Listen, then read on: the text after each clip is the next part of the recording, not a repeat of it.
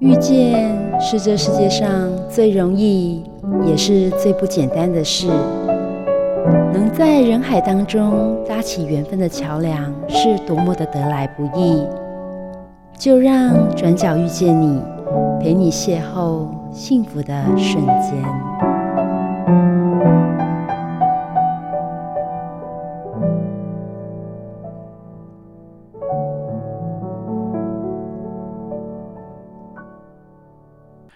各位汉声电台的听众朋友们，哎，欢迎来到转角遇见你，我是主持人 Simon。今天很高兴呢，邀请到国少基金会的徐长英秘书长来到节目当中哦。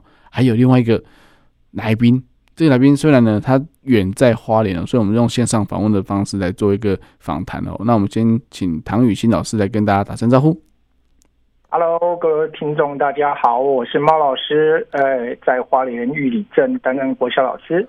喂，老师好哦，还有掌英跟大家打声招呼啊！各位转角意见你的听众朋友们，大家好。哎，今天呢，我们来谈什么样的话题呢？我们今天来讲现在最新流行的 AI，AI，AI，AI，哎，警告 I，你到底懂不懂呢？哎，那我们问一下，就是猫老师啊，就是所谓的哎，唐老师，在艺术跟你的资讯背景，我们可以先跟让听众朋友知道一下吗？嗯，可以的。我想我是呃。一九七三年生的吼，所以说很多人看我的照片都觉得我好像很年轻，实际上我不太年轻。那我是呃八六级花莲师范学美劳教育学系毕业。那其实我并没有所谓的资讯背景啊，单纯就是因为自己喜欢玩，所以一路玩上来。嗯哼。那民国八十八年左右，我在桃园县也曾经推动过那个呃亲师生的那个资讯护照计划。呃，后来回到了学校之后，也不断的在精进，要求自己，就是说要把自己所学能够贡献给学生，所以才开始在数位上面呃投注时间与精力。哦，完全完全没有资讯背景，是因为教学之后因为需要才自己进修的。老师是是因为呃艺术绘画部分有分手绘跟电绘，那是不是因为电绘的需要呢？嗯也没有诶、欸，其实我应该这样子讲，是说，不管今天是手绘或者是电绘，我们应该把所有的问题都扣除掉、拔除掉之后，回归到最原始的问题是：我们到底希望学生学会些什么未来能力？嗯哼，哦，这样，嗯，所以所以其实他的创意跟他的发想，还有他原创性，应该是老师比较需要培养学生的部分吗？应该这样子讲，是说学生学生在学校里面，他所面对到的大部分都是所谓的学科嘛。嗯。那老师的部分，其实这几年下来，师资的那个情形，并不像外界所想象的，就是那么那么样的稳定与有那么高的素质啊。嗯哼。所以说，其实，在面对这样的教学环境的时候，我们必须要不断的去省思自己，就是说，到底我们应该老师应该面对怎么样的一个环境，产生一个什么样的变化。来培训一个什么样的未来学生？那以这个方向下去思考整个问题。哦，所以所以其实未来学生的一个样态或是个类型是是老师想要塑造的一个结果。但是呃，可能因为现在的坊间上所有的职业啊，有有绘绘画的诶绘图师，或者说诶像三 D 手游的三 D 的一个个画匠等等的。这些是不是学生也会跟老师讲说，哎，我想要当这样子的一个职业，是不是有怎么样的培育的的一个计划？过去曾经有学生为了要申请进去所谓的那种国内的大型美术公司，曾经有找我帮忙写过那个推荐信。嗯，但是我觉得一件事情就是说，其实我们以这边的学生来看的时候，他们并没有那么大的。眼光跟世界啦，就是说他们眼睛所看到的东西并没有那么广，嗯哼，哎，毕竟他们所接触到的东西少，也也就是说，他不会去想说啊，我今天玩了手游有这个手绘、手游电绘师这些工作，我可以去尝试看看，他们不会去想这些事情，所以，呃，你想多了，真的，Simon。好，那我想请问一下猫老师，就是你教的学生是国小。然后你的背景呢，又是呃学艺术的，那怎么会在课堂当中融合 AI 教学？你期待那个学生在这个课堂当中有得到什么样的学习收获吗？我们因为我从来没有看过，呃，有人在国小的时候带这样的一个课程，也是因为这样子，所以有吸引到我的眼睛，这样子。对啊，那可能长影你的眼睛要再擦亮一点。其实 国国内在做这一块哈，大部分的老师他运作都是运作在自己的那个呃技职能上面，那比较少运用在所谓的教学现场。对，那就我跟几间公司研究下来的结果，我大概是呃地表上第一个把那个 AI AI 绘图。转换成真实课程的老师，嗯，也就是说，实际上我们在看这些事情的时候，我们就要去思考，就是到底我们是要为了自己而做，还是要为了学生而努力？而想在这一块上面，我们应该要从原点开始思考了，就是说，以这样子的 AI 工具出现之后，到底我今天要制造的是一个。呃，我自己的声浪哦，大家都觉得我好厉害，还是说我们让人家看见，就是说我的学生可以从这上面有所获得？那在这个过程之中，才是我们应该要认真去思考的问题。AI 不是在帮助老师出名，而是要让学生学到真实的东西啊。原来经过唐老师这样一讲，哎，确实让我会更眼睛看得更亮。原来就是一个老师在带孩子的过程当中，不是把光芒放在老师自己身上变成名师，而是透过这个过程让孩子发现他的呃，可以有一些学习动机或好玩的东西。那我想问问唐老师，在投入这个 AI 教学的时候，你到底期待把你的孩子变成什么样子？嗯，因想要把他们变成什么样子，人模人样啊，这是最基本的问题啊。总总是希望说自己的学生能够把自己应该有的样貌给呈现出来。因为其实，在这类型的学校待久了，其实学生对于自己的评价都会觉得说，我山边的小学啊，那我爸爸妈妈的家庭环境不好啊，我以后我不晓得要做什么。可是，在这个过程之中，其实他们忽略掉一件事情是，其实大家都是人。那在人的根本上面，我们真的要去思考一件事情：哪个人会比别人差？哇！为什么他们会有这样的一个想想法跟看法？那是不是他们把自己局限住了呢？嗯哼，我想这个才才是根本的一个问题，就是说从人的角度去思考，AI 到底能够让他们能不能让他们看见自己真正成为人的那一步，那一个步骤？哇哇！我觉得老师是把就是。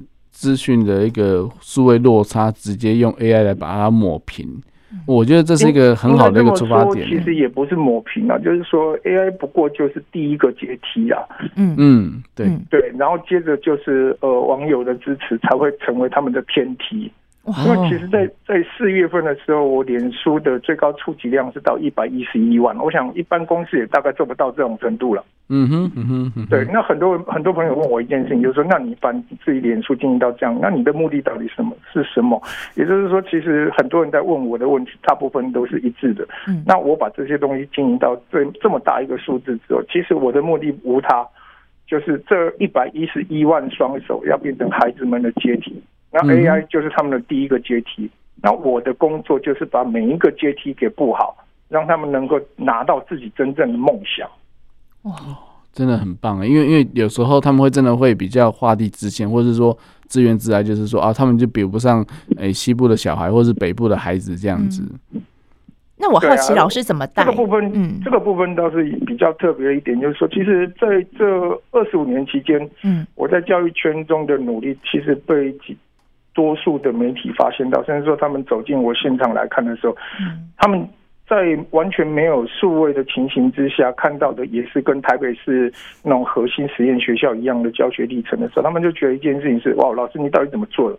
说嗯，没有怎么做啊，就是把他们当做自己的学生看而已啊。啊，不就是你的学生了吗？对啊，就是你把他们当做真正的学生在看，他们是在学习啊。他们不是坐在那边当做木头啊，或者说一棵植物啊等等，你教官要让每个孩子能够讲出自己的声音，才能够知道他到底想要学什么。那老师，请问下，你一般还是一样是二十五个人一班吗？还是预理的人数比较少一些？我现在人数最多的时候是十二班吧，然后最少现在是三个学生。我的意思说，一般的人数有多少人？最多就十二个人了。哦，那这样子，呃，所以每个孩子都有机会开口讲他自己的想法，对不对？这倒不一定哦，因为其实也有关于孩子们个性的问题哈，所以我们也、嗯、其实在这部分我们自己也很相当尴尬。当然，孩子们他个个性真的比较避俗，或者说真的很一很要怎么讲啊？就算说是。忧郁啊，甚至说不好意思展现的时候，其实我们自己也会害怕，就是说学生到底在想什么，他没讲，我们不知道。对，我也不敢去随便臆测他。对，但是在 AI 的历程中，你可以看到一件事情是，这些不敢讲话的孩子，其实他们都会尝试的去把他们想要做的东西或产生的图片给生成。我想这个部分才是最令人意外的部分。平常不讲话的，对，生出来的东西最令人意外。我想请教唐老师啊，那你这个 AI 的这个教学需要花费什么成本去采购什么高科技的软体呀、啊、设备呀、啊、这些东西吗？哦，这个部分说说起来就就真的是大问题了。其实为了要认真要去把所谓的 AI 这一块 AI 生图这一块做出来，其实我研究了蛮多的。也就是说，第一个最大的花费是你的生命必须要随时待命在这些事情上面，因为时时时间跟这些东西的进步速度简直太快了，根本没有办法用人的脚步去追它。你必须要用所谓的那种那种跳脱超次元的模式，这样子。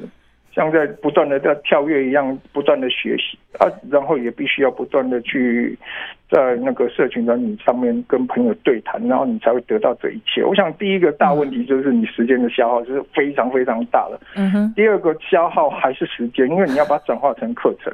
那在转化成课程之前，你又要再花一个时间是，嘿，我的学生到底具备了什么样的能能力？对。那我现在既有的环境到底有哪些东西？那我到底应该选用哪些东西来进行？谁愿意支援我？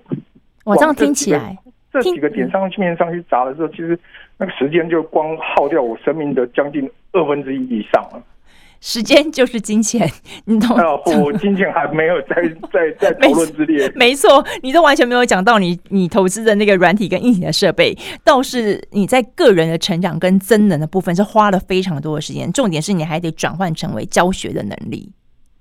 对，我想转换成教学之后，才能让学生逐步踏实啊。对，因为每个每个踏脚石都必须要重新去设计过，所以在这个历程中最最伤神的部分，莫过于就是要把它转化成教学这件事情。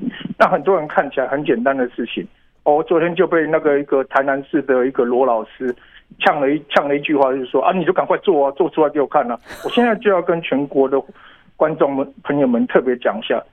每个老师都应该要花时间下去研究这些事情，而不是待在网络上面用闲言闲语在看这一切。我们应该要去思考的是，我们的学生到底需要的是什么？嗯，而不是在那边争执，就是说，哦，我又，哦，你好厉害，怎么样，好棒棒啊，好棒棒，啊，你游泳够然后啊，勒边者啊，我花的时间可能超越这些老师们的想象。嗯，所以我也在此也郑重的告诉全国的观众。听众朋友知道一下，就是说我非常讨厌这种所谓不愿意落实在教学上而闲言闲语的老师。呃，我非常相信哈，就是所谓的在讲台上哦，虽然只有短短十分钟、二十分钟，但是台下是十年功哈。那那我我相信这这日积月累的的一个的喷发出来的那种效果，我觉得在在孩子身上，他们一定可以感受得到。那毕业之后，他们是不是有多的多一点发想，或多一点创意的一些一些展现？我相信也是老师所期待的，对不对？逻辑上没有对不对这件事情，而是他们愿不愿意这件事情。因为其实我们在以以我们学校在学生身上所投注的所谓的那个经费计划上面来看的话，其实我们学校学生学到的东西，除了像我所带的 AI 之外，还有所谓的那种国乐啦、朴实啦。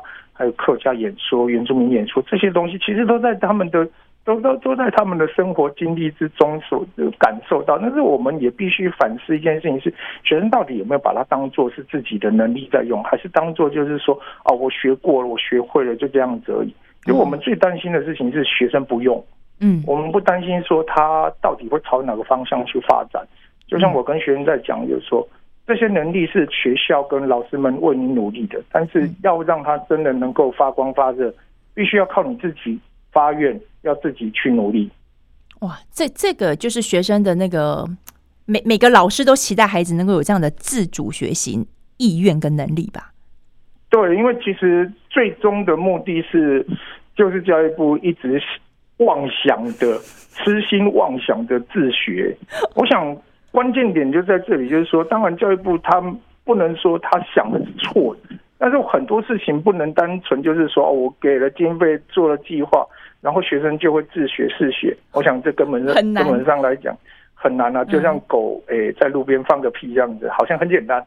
我觉得，我觉得讲话毕竟是简单的一点啊，编经费毕竟对政府官员来讲真的是简单，但是真的一个问题就在这里，是我们学生真的需要的是一种所谓的运筹帷幄的能力，让他们有这样的能力，他们才有办法去想说，我到底接下来该怎么办？也就是我们我们刚刚有一个地方没谈到，就是金钱这个部分。嗯，让那个长英还有那个下面在问，就是到底我投资多少钱在这上面？嗯。这个这个钱换算下来，我恐怕恐怕不是一般人一个月薪水能够扛得下来的。所以学生很学生真的很幸运。我我跟呃那个 Simon 还有各位听众朋友分享，我是因为 AI 这个话题在今年年初开始延烧嘛，所以我也在好奇说，我自己也是一个家长，我我很好奇说这个东西对我们的下一代会有哪些影响？那我自己也是一个父母亲，如果我是不是也应该跟着呃他们一起来接触学习这个新的领域？更何况在媒体的很多呃宣传跟渲染之下，都是说 AI 未来会取代很多工作，那。我我就在呃唐老师的脸书上面，我看到了他带的都是三四五六年级的孩子都有，居然都可以做出非常漂亮的图片，然后我就很好奇，哎，那这个外面去学不是要花很多钱吗？那唐老师一个国小老师，怎么可以带这些孩子们做出来？而且年级我刚刚说了嘛，三四五六都有，所以我就很好奇的问了唐老师说，你怎么教这件事情？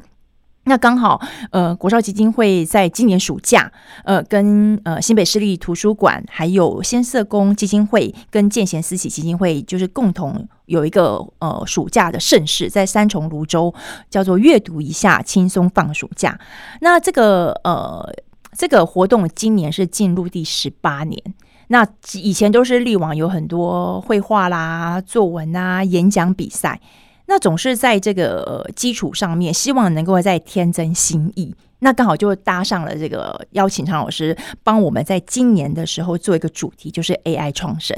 所以我们大家请，哎，那唐老师怎么样？你把花莲的这个经验，真的是实战的经验，变成一个 AI 创生的比赛？你做了哪些转换跟规划？那期待带出什么样的价值？应该这样子讲，就是说，其实一开始国少基金会在委托的时候，他已经很明确要把它放到，就是说，要让孩子具备有自己思考的能力了。当然，在具备思自己思考能力的部分，其实我们这样在看，其实北部的孩子确实是比较占优势的，嗯因为他的那个相对资源以及家长的支持真的比较多。嗯但是对于比较弱势的学生来讲，他可能他的家长平常可能就在做生意啊。在在摊贩的位置上面，他可能就来不及顾到这些小孩，连自己小孩在想什么都不知道。对，所以，我我们也认真的在思考这个问题是：嘿，那这些孩子到底有没有有没有真正自己的想法？嗯，所以我想第一个关键点就在这里，是要触发这些孩子们不断的去思考，你到底你到底知不知道你在想什么这件事情？哦，很重要。我想这这个还是我我上课的基本基本精神呢，就是说。要让孩子们先知道自己在想什么，我们才有办法去诱导他去思考这整个比赛跟版图之间，甚至说霸凌议题之间的那个关联性。这样对哦，诱导孩子们知道自己要想什么，这又是一个非常教育核心，嗯、但是又不容易达到的目标，就跟自主学习是一样的意思。嗯、说，说他难哦，不如说是老师懒。嗯、老师。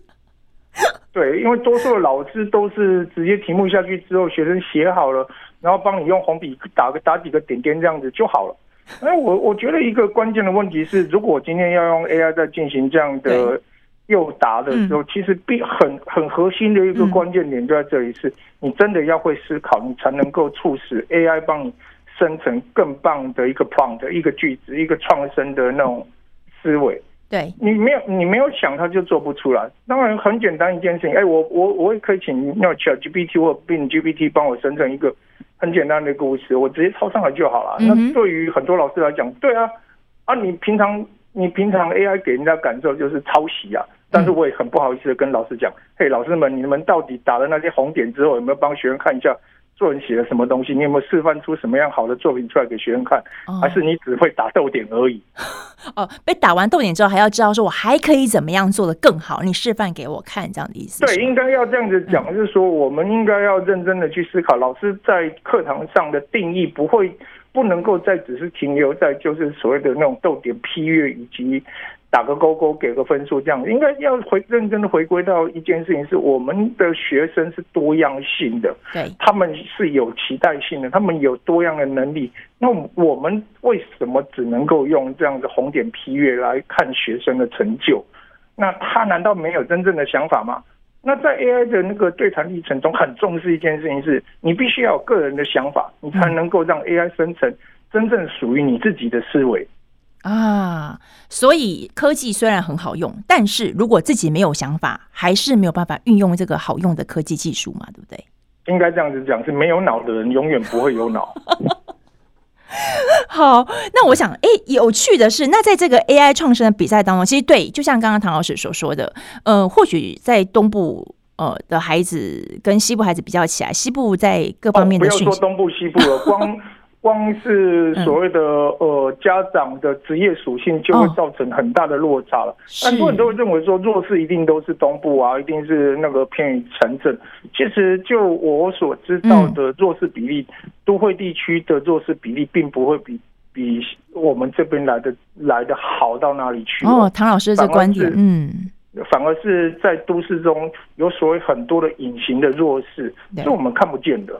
这也是为什么，就是呃，国少跟千社工跟建贤思齐还有图书馆，希望能够透过这一届的 AI 创生的比赛，呃，就是讲到呃，不要让呃这个新的科技造成亲子之间更大的差距。也许透过这个比赛，因为我们就是免费的嘛，就是呃两堂的上课，然后加上四次的咨询。如果他们来参加比赛的时候有得奖，然后有奖金奖状之外，我还。有机会帮他出一本书，就是能够透过这个活动的过程，然后创造更多同才或者是亲子之间的讨论的议题，这样子。是，我觉得关键点就是长英所提到的，就是说我们希望造成的就是一个，就是孩子们其实可以从中间看见自己的成就感。嗯，那那个成就感必须要在这个中这个历程中间建立起来。嗯，你认识了自己，你操作出了这些东西，你创造出了一本属于你的小组的那个绘本。嗯，那你得到了这些奖品，那接下来你要做什么事情？我想这个才是我们真正办比赛跟做这些教育的真正的目的。我们要促使他不断的去思考：嘿，你你赢了，然后呢？这件事情。嗯，哦，我觉得这活动很好，就是不是给他鱼吃了，也是教他怎么钓鱼。但是老师又提到一个，你学会钓鱼之后，接下来 and then 你要做什么？你想要做什么？对不对？但是我觉得提供孩子一个思路跟一个想法，我觉得这才是最重要的哦。是啊，我想关键点就在这里是，如果我们只是念念课本，打个红点点，给他一个分数，然后告诉他你要棒。我想这只可能只是在伤害他的未来而已啦。我想在这边也跟所谓的呃网络酸民们特别告诫一下，只有一张嘴是没用的。没有啦，其实我们自己在做反毒预防宣导的时候，确实看到了，呃，还就像刚刚唐老师所说的，就孩子有很多不同的多样性。问题是，身为他的老师。或者是他的家长能不能有这个慧眼，然后去看到孩子们这个特点，然后给出适当的引导。那也诚如刚才唐老师所说的，嗯，所谓的弱势，不见得是在地区上面，有时候在职业上面，呃，他光是要顾他的三餐，他就很难有机会再去做自我成长的部分。那孩子们势必就没有办法再。得到更好的引导。那比如说父母亲不愿意，是他在很多条件上面有一些限制。那并不代表这样子讲，也不是父母愿不愿意，每个父母都愿意让孩子成成龙成凤，不然补习班绝对不会那么昌盛啊。对，是啊，所以我觉得一件事情就在这里，就是说，其实亲子之间有没有好好的重新在。产生对话的定位上面对谈，我想才是真正要达成的一个目的。就是说，我们今天做了这样的比赛，我们真的希望让家长们看见，你的孩子是有希望的。不管你今天是在工程师，或者是在哪一个位置上面，你们的孩子都一样的棒。那何必要就是说啊，我一定要只能砸在就是哦，我数学啊、英文啊什么这些方面的那个努力。每个孩子都有一个希望在，那家长必须要尝试的去跟孩子讨论出他的一个方向出来。嗯，了解。嗯，其实就是一个适合孩子走的路啦。那那或许不是说，因为有些家长真的也蛮不懂孩子的，那也要透过老师的引导，或者是说引发出孩子的一些潜能，然后让让孩子可以发挥，然后有信心。我觉得这才是一个让孩子在诶、欸、成长过程当中一个必要的元素啊。其实我自己有小孩嘛，其实我就觉得说，小孩的审美观啊，跟我们真的是呃天差地远啊哈。我觉得很美的，他觉得不怎么样；那他觉得很美的，我觉得没有感觉。那 AI 这个部部分，它产生的图啊，其实刚好也会有这个状况。但是我们会进一步的问说，哎，为什么你觉得这个地方很漂亮？你喜欢哪个哪里？那我们就可以产生对话跟沟通嘛。因为其实我们是也是透过这个 AI 的比赛，然后让你亲子可以共同组队。我们把它总共是分成三组。国小就是中高年级一组，国中一组，还有高中一组。那至于他怎么去分呢？我们可以鼓励你，可以单枪匹马一人来应战。好，你就看你是哪个年级符合的。你也可以组队，跟你的好朋友，或者是你想跟你的大哥哥，或者跟你的家长组成一队。那就以报名的那个队长的年龄为他的区分。那我们为什么做这样的一个设计？是希望透过这样的一个以比赛为平台的过程，然后让。自己可以自己对话，跟他同学产生交流，跟他父母亲产生沟通。然后，在我们这次的这个主题呢，叫做“我的情绪调色盘”，意思就是刚才还是回到我们的那个我们教育的核心嘛，就希望能够孩子知道自己要什么，要能够说出来。可是能够说出来的孩子，这是被需要被引导的，不是天生孩子就知道自己要什么东西。那所以透过这个比赛的活动呢，可以让。孩子们因为这个我的情绪调色盘里面观察自己的情绪起伏、喜怒哀乐，然后这次环扣的主题当中是谈到校园霸凌。那因为这个校园霸凌常常就是跟反毒预防宣导是一样的，经常在校园里面去做倡议呀、啊，或者是预防，可是他始终都没有减少过，甚至那个霸凌的手段会更高。有的时候不是在皮肉上，有的是在言语上面或精神上面。那社群更是如此。那刚刚那个汤老师有讲的，希望透过他个人因为这件事情操作的知名度，然后而这个知名度也是在社群操作上面所产生的益处。那我们就把这些所有的我刚刚所提到的，呃，我们期待给孩子的能力，例如他可以清楚明白表达他要说什么，还有在社群媒体上的运用，来做这样一个比赛呃的设计机制。嗯哼，那所以这个比赛有有哪些项目是评分的标准，或者是有有没有加分的项目呢？呃，这个是台湾第一个 AI 创生嘛？对，以比赛来讲，啊，那我们也知道说大家都没有这个相关的能力，所以呢，我们举办这个比赛的时候，免费开了课程，在七月一号、二号。早上十点到十二点，然后用 Room 的方式。那相关的细节可以在台北市立呃新北市立图书馆，然后先社工跟建贤思齐基金会跟国潮基金会，就是我们主协办单位的官网上都有。报名之后呢，上 Room 就可以看了。那我们会教孩子们怎么样使用呃 ChatGPT 或者是一些免费生成的制图的呃工具，然后让他们去产生一张漂亮的图。可是呢，这个做出来的图都一样漂亮嘛？因为是机器产，就是这个软体产生出来。那大家比什么东西呢？我们要比孩子们做出了这一张图，他是下什么指令做出来的？所以他必须写给我们。好，那再来呢？他还必须要在这个海报当中自己下标题，就是要下 slogan。所以孩子们他除了第一个要有想法，下对指令，还要能够为这个漂亮的图下一个合符合他呃这个。图片的意思，然后也要符合我们的比赛主题，就我的情绪调色盘，你里面哪些部分是跟你的情绪有关的，就还是要环扣到我们活动的宗旨嘛。那最后呢，我们要请他写一个短短的说明，就像是像我们去看画一样，这幅画当中他想传递什么样的想法，那就是一个简短的文章，说这幅画当中他提出了这样的一个标语，他是希希望能够传递什么样的价值。所以这次这个比赛除了一开始的想法。然后下指令，然后甚至要下标题，然后意念的阐述，它变成是一个综合型的比赛。那最后呢，呃，当然这样的养成不可能上两堂课就结束嘛，我们还另外安排了在每个礼拜六的早上十点到十二点有咨询的课程，就是你如果想要来参赛，你也想要能够获得奖金，也希望在这过程当中养成一些能力，那就尽量把握这个机会。我们不止唐老师带，我们还有一系列的讲师群，总共有五个，可以让大家随时发问，然后。呃，唐老师会在帮大家设一个社群，然后也教大家在这过程当中能够学习在社群操作上面的能力。刚刚老师啊，还有长英讲了很多，就是哎，这个比赛真的是蛮有趣的哦，而且还有多很多就是后续还有一些辅导课程，如果想要问问题都可以。那刚刚有提到个社群的一个经营啊，我想问一下老师，就是说哎，社群经营上老师有什么要？诶，在说明的部分，还是说有没有要让孩子更更了解呢？我想这个这个关键点的部分哈，主要还是要带导引孩子们去思考一件事情，就是说要正面的去面对所谓的未来生活。那孩子们大部分已经开始使用像 TikTok 啊，或者是说用其他的那个社群专辑。这边特别提到 TikTok，是因为。实在讲啊，孩子们在这上面的发酵程度已经高过我们的想象。嗯，但是我们真真的是希望，就是说那个网络的蓝海效应，真能够让他看见，就是说一个未来性，而不是就是说在一个平台上面，然后把自己局限住。嗯，那当然了，脸书不见得是一个最好的平台，但是它以它的那个网络聚敛程度来看的话，哦。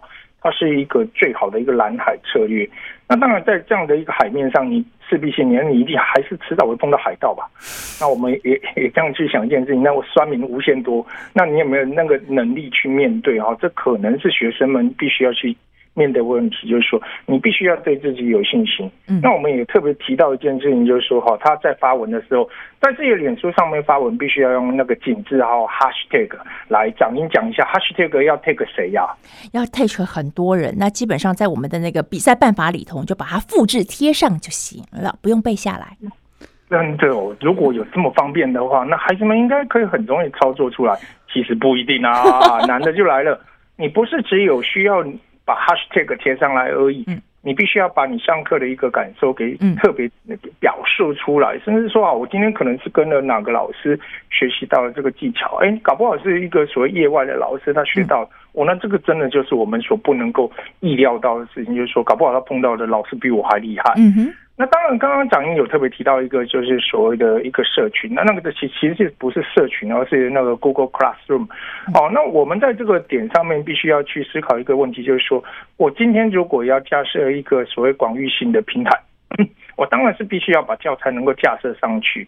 那架设上去之后，学生可以自行去取用它。当然，他也可以在上面自由的发问。嗯，啊，那他他在上面自由发问的历程中，其实我们看到的会看到一件事情是，这孩子他有他的积极性。嗯，那这样子其实就有他加分的效应。哎，我刚刚讲了什么？哎，我好像没讲吧？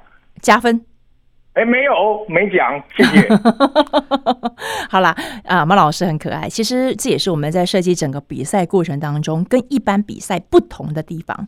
一般比赛比的就是名次、输赢，然后得奖，然后呢，可是在这一次的比赛当中，主协办单位呃希望能够透过这个过程，你看我们从上课都是免费的。然后我们还担心孩子们两堂课学习不够，又另外增加了四堂的咨询课。但是我们又更善解人意的知道，很多家长们在暑假也许都安排了事先安排了其他的活动，那可能有几堂课没有办法来上，我们还。录制了下来，那之后可以允许孩子们可以再回复、再重放。其实，在课堂的整个在传授过程当中，老师们会可能讲的语速会比较快，那每个孩子们在吸收理解的程度、脚步是不一样的。那所以我们提供了让回放的方式，让有心想学习的孩子能够透过这一次的比赛。真的能够建立一些能力。那刚刚常提到，就是说，一般的比赛比的是名次跟结果，可是我们更注重的是这个过程当中，孩子跟组队的家人或朋友、同学所产生的讨论性质。所以呢，跟社群性，因为关键点在这里，就是说，因为我们希望他不是单打独斗，也要让孩子们知道一件事情是，在这个世界上，就是人跟人要互助嘛。嗯，那你。三个人才会承重，你看把那个简体字拆开来，它就是三个人嘛。嗯，你没有互助，他就不会有所谓的学习成果。当然，嗯，有些人有些孩子真的很厉害，他真的可以靠自己可能够自学出来。这点这点也是我们必须非常佩服的部分。但是我们希望他能够透过发表，让大家看见他的能量。嗯，我想这个部分才是在社群经营上面的一个重要法则。我们不是只有在教你做 AI 创生，我们是在教你经营未来。嗯，而且能够透过这个比赛，也可以结交一些志同道合的好朋友。你看别人的学习过程，也可以刺激。哎，你为什么哎没有想到这个部分？哦，我觉得这个部分是我们更觉得珍贵的地方。那呃，所以我们的比赛除了刚才所说的基本的评分点之外，您的学习态度、学习记录。还有乐于分享的那个心情，都会让你乐于分享之外，还有乐于跟所谓的伙伴们交流，甚至说，呃，跟那个学员们之间的相互学习或相互协助。我想，这才是我们真正应该要去达成的目标。因为其实你说这些 AI 的东西生出来，每一个都比比漂亮的。那在这个漂亮的过程之中，我们要看到的是他努力的过程，嗯，而不是单独生成一张漂亮的图，或者是把一张图的标题下好。嗯，当然把一张图的标题真的要下好，那还真的要有点功力。对，但是如果这是一个团队所共同经营出来，那我们想象一下，它不就是一个完整的工作室吗？对，没错没错，因为其实，呃，我真的要帮教育部讲一下话，那个一零八课刚刚讲到自动好，那。那当然就是自发互动跟共好这件事情哦。那其实这个说的说真的真的很难，嗯。但是我觉得汤老师把它落地的哦，就是借由这个活动，让孩子们借由团队精神、合作精神的方式来来做这样的事情，而且展现出来的一个成果，就是让大家都看得到，就是你的图跟人家不一样，你的图跟人家，不管是在细腻度也好，或是说所考虑到的部分。很多都不一样哦，那因为当然取决于说你下的指令哦，那你的思考是什么？你背后的信念是什么？嗯，我觉得都是会影响到的成果啦。嗯，那当然自动自发，其实所谓的就是每个人对于求知的一个好奇心跟一个一个积极度，这也是必要的条件。还有你问出来会不会被笑？那你说出来的话有没有人支持你？嗯，其实这个在我们整个活动设计的比赛设计的这个过程当中，我们一直思思念念想的是这个，因为在学校里面已经竞争很多了。好，那呃，有的人就擅长学科，可是问题是，就像印尼巴克刚刚所讲的嘛，孩子们他有很多多样性，他可能呃演讲比赛很厉害，可能美术很厉害，运动很厉害，那都希望能够有个平台看见。但是大部分的比赛看到的都是结果，嗯，得奖的那前三名。那过程呢？他如何变成那前三名的？那我觉得在这一次的比赛里头，我们未来选出来的前三或者是优选，都可以看到他学习历程的结果。那我觉得，呃，当我们为别人掌声的时候，都只知道他很厉害，但是不知道他怎么样变得很厉害。那我有没有机会学习他很厉害的部分？这次他很厉害，下次我也希望我能跟他一样厉害。那我想，这才是。呃，父母或者师长期待看到孩子的样貌了，嗯、那我们就透过这个比赛，希望能够呈现出这样的一个氛围，这样。嗯哼，这是个良性竞争，嗯、而且大家互互相诶、欸、共同讨论的结果，甚至诶、欸、他们也知道说，诶、欸、每一组跟对方的一个彼此的差异哦。嗯。但是我就想问一下老师，就是说，诶、欸，其实我们不要去管偏乡的偏乡孩子的差异，或者是说东西不不一样的部分哦。我觉得可能都市中可能也有也有一些比较弱势的孩子。但是这些部分到底要怎么样让孩子的一个一个资源能够获得更更完整，或是更均衡呢？嗯，说到这个问题，其实是一个很关键的点哦。我想这几年这几年下来哈，那个政府在那个前瞻计划之下，真的把教育面的一些数位设备跟网络的部分，确确实实提升了不少，尤其是像花莲县。他把那个各校的网络调升到三百 M，我我想这这真的差蛮多的了。就像说平常手机这样子，四 G 也最多上下不过三十 MB 而已。对。但是学校学校是可以小校都到三三三百 MB，所以说以我们学校的网络流量这样来看的时候，它其实它。的网络承载量其实相对提升很多，那跟可能跟大家所认知的不太一样，就是说哦，偏乡的网络一定特别差，其实不见得是网络特别差或设备特别差，而是真的没有专人下来帮忙维护这件事情。那去年花莲县把十五个老师找出来之后，我们确确实实把呃花莲县所有的学校走遍，然后把学校的问题解决掉。我也很可很可惜一件事情，就是说，好像这类专案没有办法延续下去哈。当然，我们刚刚讲了，教育部总是希望大家自动好，最好大家都可以自动好到底啊。对啊，这种事情真的就是一个问题，就是说哈，期待跟实际是落差相当大的哈。教育部所理想的部分，总是希望用数据跟所谓的那个公文来达成目标，但是实际上来讲，我们真正缺乏的是专业的人，专业的人能够协助得到现场的需求，嗯，解决现场的问题，这就是第一步的问题。也就是说，我们必须要去思考一件事情：是各县市都面临着相同的问题，那教育部难道真的就要靠“自动好”三个字来不解决问题吗？所以，人才的养成啊，无论是现现在已经不只是人才的养成，是真的需要。解决问题的能力，走到现场里面去，因为其实像像台北市，它其实是有资讯管理师这样的一个职位存在了。那当然，各县市它针对各自的需求，它就会有自己的计划出来。像我，我是兼任资讯，不过很抱歉，因为我专专任科任，然后学校没有多余的经费，所以我必须要在一周二十节课的情形之下上课啊。嗯嗯。对啊，那我还拿什么时间出来把这些设备什么东西来做一个维护？当然，教育部它自动好的情形之下，自动给了我两节减课。那两节减课，你还要把这些所有的填报都填到好，东西弄到好，请问一下谁才谁能做到？哦，现现事实是是是反映是这样子，对，还是有点理想化了。但是但是我觉得说不是理想化了，就是自动化嘛。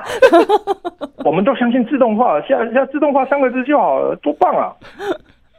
但但是我我觉得其实还是资源是很多，只是说硬体的维护上来讲，可能、嗯、可能稍微缺乏了一点哦。那应该这应该更正确讲是资源现在基本基本到位了，嗯，但是我们需要的是现实真实的人力下来协助教学现场去面对跟应用。嗯、那当然，教育教育部的规划里面有很多那种梦十七啊、梦十八的什么的。这种研习啊，这种研习经费其实都相当的大，但是实际上来讲，最后制制造出来效果，都会让人家觉得，嗯，这真的是一场马祖赢赛会。对啊，教子抬出来之后，哦，大家好嗨啊！但是实际上这些东西到底有没有落实到教学现场上面去？我们认真的也在质疑这件事情，就是说，我们如果有这么多的经费，应该要认真去思考，是怎么样让这些人回到教育现场去协助所有的现场教师建立起所谓的一个教学机制跟模式，而不是只有今天今天办的研习，然后教育部部长到场，哦，好棒哦，马老师是自动就好了啊，对对对，马老师看到的是实际上。发生的状况，对，就是真的要有人到现场去解决问题，而不是把人集中到一个会场去，大家坐在那边听个演讲，然后好棒好棒，然后吃个便当，然后又回到学校里面去，这没办法解决问题的。问题大家都看得见，也知道。对，问题大家都看得见，便当去的都吃到了。那重点就是谁愿意把这些知道的问题进入到教学现场的第一线？然后去做改变，通常教育部都只做一件事情，解决发现问题的人。那是解决问题的方法啊，但是哦，根本方法自动好嘛，对不对？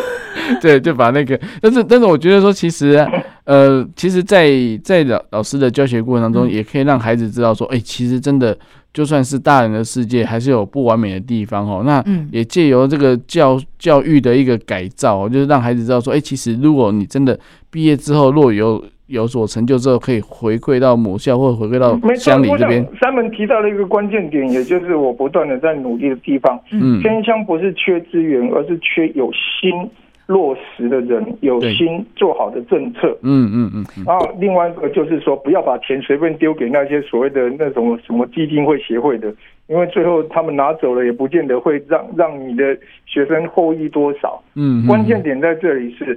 真正要思考的一个问题是，现场到底缺了些什么？我们应该协助现场缺什么，而不是说哦，我今天觉得你好可怜，我给你一些钱，然后你赶快做做给我看。我会这样跟他讲：麻烦你把钱给我，我再把钱还给你，请你做给我看。马老师讲话实在是非常幽默。然后也很实在，好了，所以因为这样子，我就更不愿意造神嘛。那所以呢，你知道这次我们的 AI 的咨询老师啊，除了唐老师之外，我还另外找了四个的讲师群，一直说，其实，在教育里头啊，我们不需要去制造偶像崇拜，嗯，而是说能够让孩子看到多元老师的样貌。所以呢，我这次也找了另外一个叫做徐庭阳老师，他他的背景就是他是文字记者。然后，但是他也懂得国语日报多对，然后他也懂得做这个 AI 教学，所以当他成为我们的讲师群的时候，是不是孩子们会看到，哎，这个老师除了唐老师教之外，还有别的老师用不同的方式教，那孩子就会去找合适他自己的方式。那第二位呢，我又邀请到了李进农老师，他自己本身是展览公司的主理人，那他可以把很多很复杂庞杂的资讯。透过展览的方式，他做资讯萃取的部分，然后他在 AI 运用这一端呢、做得非常的呃落实，而且他也跟我说，在他的公司当中啊，全部都是年轻人，呃，年纪大一些些的人，他们在学习这个部分啊，通常心态都偏于保守，跟习惯于用过去的方式，那这个也让他自己。这他因为他很年轻，他说他也希望能够透过这一次的活动跟年轻的人交流，就是说，呃，不要把学习就是只制定在一个一个满满意的地方，然后可以一直不断的保持开放的心态。然后再者是，他也看到了我们这次的活动当中可以增加亲子对话，因为他跟他的父亲呢，也因为呃做了一个摄影的比赛。因为图跟文之间的这个过程，然后让父子之间更了解彼此，所以我们也邀请他当我们的讲师群之一。那另外一个呢是 Alan 老师，呃，他说他不喜欢别人称他叫做老师，他希望做孩子们的教练。他没有比孩子更厉害，但也许他知道有一些方向可以让学习中的孩子经过别人提点，可以做得比他更好。那我觉得这些老师啊、呃，我们就是让孩子们看到，原来做一个老师有这么多不同的样态。那最后一个介绍的呢是郭恒奇老师，他自己本身是教作文的，那自己也投入了做，也是童书作家、哦，对，也是童书作家。然后最后他又投入了做 AI，然后做一个文创的部分。其实呃，我们整个思思念念的核心价值，想传递的是，学习不应该只有一个样子。呃，传递我们知识的老师也不会是只有一个模样。那各行各业的人都有可能成为我们学习的对象。那又回到了刚刚唐老师在一开始最前面所说的，你把这个历程学完之后，然后呢，能不能做后面的运用？对，所以呃，其实我们在这次也非常感谢这次的两个主办单位先社工，还有呃先贤实习基金会。一般来讲，呃，所有的比赛结束完之后，就是颁奖金、颁奖状、上台结束。但是他这一次能够会把我们所有无论是从绘画，然后或者是作文比赛，还有 AI 创生的所有的前三名跟优选作品，会集结成为一本书。想想一个人啊，一辈子能够出书的机会，应该也不是人人都有机会。那如果你因为参加了这个比赛而得到了好的成绩跟好的表现，你就有机会把自己的作品变成一本书，然后而且可以收藏在新北市的图书馆当中。所以非常欢迎大家来参加这个阅读一下的比赛。嗯，我觉得真的很有很有意义的活动。那请问一下秘书长，现在报名截止了吗？还是到什么时候呢？我们开放报名，而且呢，我们希望越来越多人来上课是好的。当然，我的老师就比较辛苦啦，所以这个主讲的汤老师可能会又要再更更更辛苦一些。他的手速已经够快了，你不要再再再逼他了。对，其实我觉得这是我们很应该说，我们很珍惜呃，愿意呃一起努力、有志一同的伙伴们，嗯，无论是。呃，我们这次主要合作唐老师跟其他的讲师群，还有新北市图书馆、跟先社工、精神思齐基金会、跟国少，其实应该是说，我们对于教育还有在公益上面有同样的呃信念，希望能够透过这样一个平台，然后做一些比较创新的事情。它不，它它一样是比赛，好，它一样是讲阅读的东西，一，但是我们总是希望能够在原来的既定框架当中再多一些些什么。这样子就是嗯，嗯，大家玩一玩嘛，尽量能够越多人玩，我觉得那个影响的效益就会就会更大。那它呃，不见得能够造成马上剧烈的改变，可是它是一点一滴。嗯、那呃，当我们觉得说我们认同的理念应该这样子，可是，在现实生活当中，我们没有看到有人这样子做，那在整个求学或成长历程当中，呃，有韧性的人就是他会觉得没关系，我就努力去实践看看。可是有的人他韧性没有这么强，他会节节败退，他会觉得你们讲的跟我实际上遇到的不是同样一回事。那现实生活跟我读书的东西有冲突，那怎么办？所以我觉得说，呃，在一个公益平台跟以一个以教育为为本的一个一个公益基金会的这个活动啊，呃，我觉得应该要让大家有机会去做这样的一个体验，然后让这个成长中的孩子能够知道说，哎，其实人生除了竞赛得到名次之外，那个过程其实应该是可以互相分享，然后很享受。然后原来说出自己好像也没有这么的诶困难哦，反正我说说好说坏都有人可以接住我说啊，其实这样子说也可以，也很棒。那我觉得这应该就会慢慢朝向我们教育部希望我们大家自动好的概念了吧？对对对对对，自动好。说到自动好这件事情，最后我真的想要问一下张毅，是哎，最后这几分钟的时间，你告诉我一下什么？最近增加你们好像增加一个什么客服啊？客服。我们对呀、啊，什么 GPT 啊，那什么东西啊？哦哦哦，这是个，这是全台湾，全台，哎，你比我还要认真呢。好，这这不是客服，大家不是都很时常使用 Line 吗？对，那 Line 里面，我们也在用 Line 怎么办？好。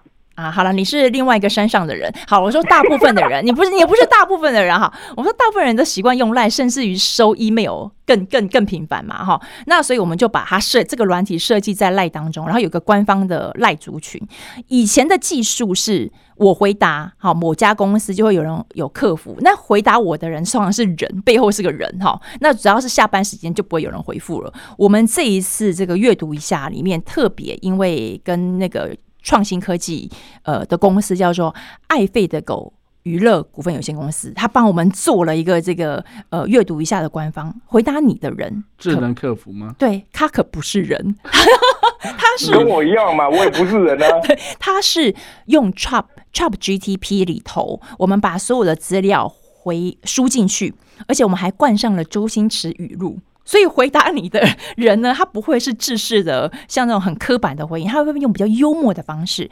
那这个呃呃，你可以加入他做好友。那所以呢，大家如果哎也觉得想要节省一点时间，你可以跟他讲说，请问报名表在哪里？他就会把你把连接做出来。他说，那请问上课如何报名？他也会把链接给你跑出来。那回答你的记得都不是人，他都是 ChatGPT。而且呢，他有一个很厉害的地方是，因为他才刚新生，所以有时候。回答的时候会有一点不顺利，对不对？但他也不会扰惹怒你，他会用很幽默的方式说他不懂。但是他经过这几次调调整之后啊，他跟人不一样的地方是，他会越来越聪明，因为回答的会越来越好。所以欢迎大家来玩一玩。那除了回答这个人工制服之呃那个客服之外呢，我们以前国少有呃福人社所赞助我们的反毒的一个文本。我们也把它放上去，然后让大家阅读完之后做一个呃简单的游戏闯关的测验。所以总之就是，我们希望能够透过这一次的活动，就是毕毕其功于一役，就是多样性的让大家去体验跟玩。那欢迎大家能够加入那个。这个阅读一下的官方 LINE，然后跟他做对话。那心情不好的时候呢，他还挺能逗你开心的。哦，所以我们可以来试试试试，给他当下 OK，对不对？你帮加加看一下 LINE 啦，猫老师。怎么搜寻呢？不要用 LINE，我最讨厌 LINE 了。好，我们接受我们接受人的多样性，并且给予尊重。没有没有没有没有，我 LINE 这种东西真的没办法。不过我想啊，就那个国少跟所谓的各方面的整合啊。嗯真的是促使我真的想要参与他们这整件事情的主因啊！嗯，因为其实，在这样子的自己努力的历程中，其实能够看到一个那个意向媒合的伙伴哦，其实是相当不容易的事情啊。当然，也必须要去想一件事情，既然我都从经常的不被当人看了，那我来找一群 一群人类来合作看看好了。感谢唐老师啊！其实我觉得唐老师在我们这次的合作过程当中啊，他。呃，他是老师，但是他又不像一般的老师，或只是一般的老师。对，我不是人。我觉得他呃，常常呃，就是在教育的本质上面，会让我们看得更清楚。那基金会本来就是在做教育之外的其他的公益平台嘛，总是希望我们存在的价值能够让这个社会能够在。看到不同面向的更好。毕竟反毒预防除了叫孩子们不要吸毒之外，那总是要给他指出几条好好玩有趣的路。他就不会走向反毒预防这呃反毒的这条路了。那所以回归到刚才所说的，就是我们除了呃汤老师主导的这个六次的 AI 创生课程之外，那孩子们总是说我不会写作文啊，我讲不出来自己的想法呀。好，我们又另外做了。三三堂课程，那一个就是在呃七月份的时候，我们把所有的培训课都在七月，然后八月就让孩子们好好准备要要要要比赛的内容要要缴交这样子，所以我们有请了那个呃张碧山老师，他教孩子们写作，就是像作家一样的写作，然后也请了侯冈本教授，然后用芳疗的方式，然后。呃，教你能够面对自己的情绪，情绪调色盘。那而且他是一个剧场的导演，他用剧场调度的方式加上气味，然后。让大家孩子或成人去体会那个觉察的力量。那再来呢，我又邀请到了呃郑慧文老师，他从在基隆的教书的老师，他说从青少年小说当中看人际互动。